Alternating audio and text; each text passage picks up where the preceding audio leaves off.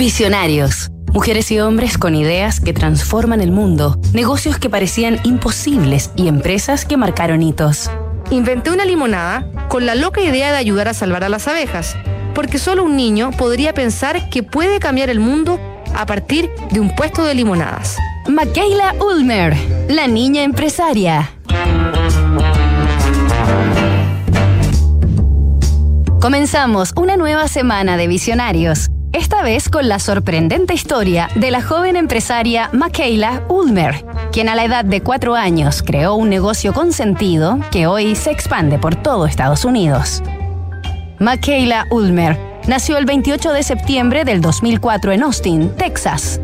Su padre era analista financiero en la compañía Dell Computer y su madre trabajaba en el área de marketing de Xerox, por lo que Michaela desarrolló la más auténtica y prematura vocación empresarial. Como es tradicional entre los niños de su país, Michaela desde muy pequeña comenzó a vender limonada hecha por sí misma a los vecinos de su barrio, instalada tras una mesa en el antejardín de su casa. Cuando tenía cuatro años, Michaela fue picada por dos abejas en menos de una semana. Así quedó aterrorizada con las abejas y con cualquier insecto que se les pareciese.